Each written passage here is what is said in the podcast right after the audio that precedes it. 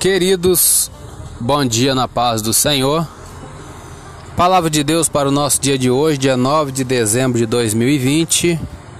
Segunda carta de Paulo aos Tessalonicenses, capítulo 1. Fala sobre a gloriosa esperança da volta de Cristo. Prefácio e saudação. Versículo 1 e 2: Paulo e Silvano e Timóteo a igreja dos Tessalonicenses em Deus nosso Pai e no Senhor Jesus Cristo. Graça e paz a vós, da parte de Deus nosso Pai e da do Senhor Jesus Cristo. Parte do versículo 3, o progresso e a constância dos Tessalonicenses na fé e na caridade, a despeito das perseguições. Independente das perseguições.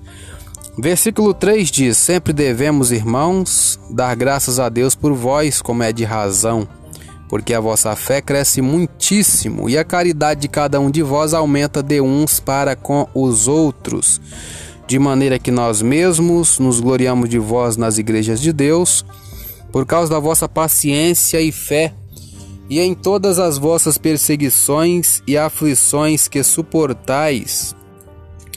Prova clara do justo juízo de Deus, para que sejais havidos por dignos do reino de Deus pelo qual também padeceis.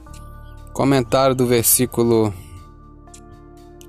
3 e 4. A despeito do conteúdo das cartas de Paulo, seu estilo era assertivo e afirmativo. Paulo iniciou a maioria de suas cartas declarando o que mais apreciava sobre seus leitores e a alegria que sentia ao saber da fé deles em Deus nós também devemos procurar maneiras de encorajar e edificar outros crentes. As chaves para sobrevivermos à perseguição e às tribulações são a perseverança e a fidelidade.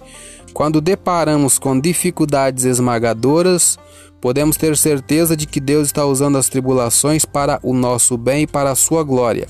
Saber que Deus é justo nos trará paciência durante nosso sofrimento porque sabemos que Ele não se esquece de nós.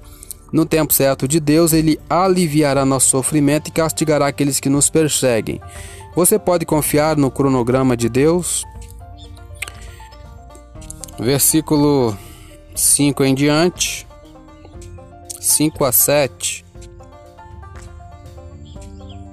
Ou melhor, versículo 6. Se de fato é justo diante de Deus que dê em paga tribulação aos que vos atribulam e a vós que sois atribulados, descanso conosco quando se manifestar o Senhor Jesus desde o céu com os anjos do seu poder, como labareda de fogo, tomando vingança dos que não conhecem a Deus e dos que não obedecem ao Evangelho de nosso Senhor Jesus Cristo. Comentário, versículos 5 a 7.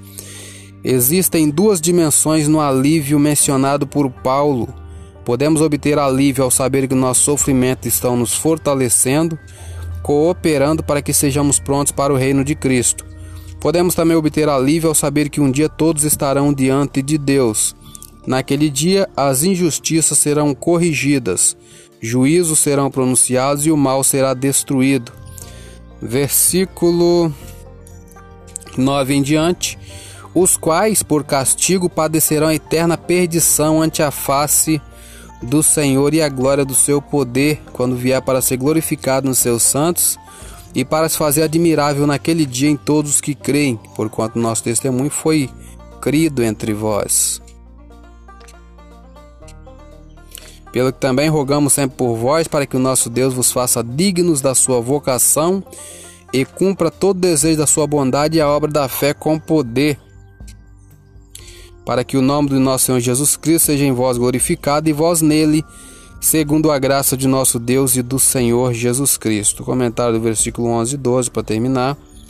Como cristãos, somos chamados por Deus para nos tornarmos semelhante a Cristo.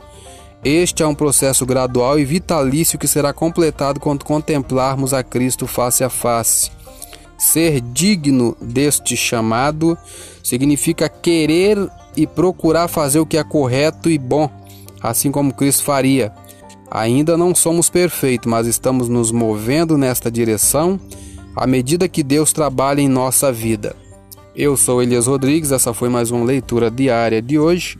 Compartilhe essa mensagem com seu grupo de amigos e que Deus nos abençoe. Amém.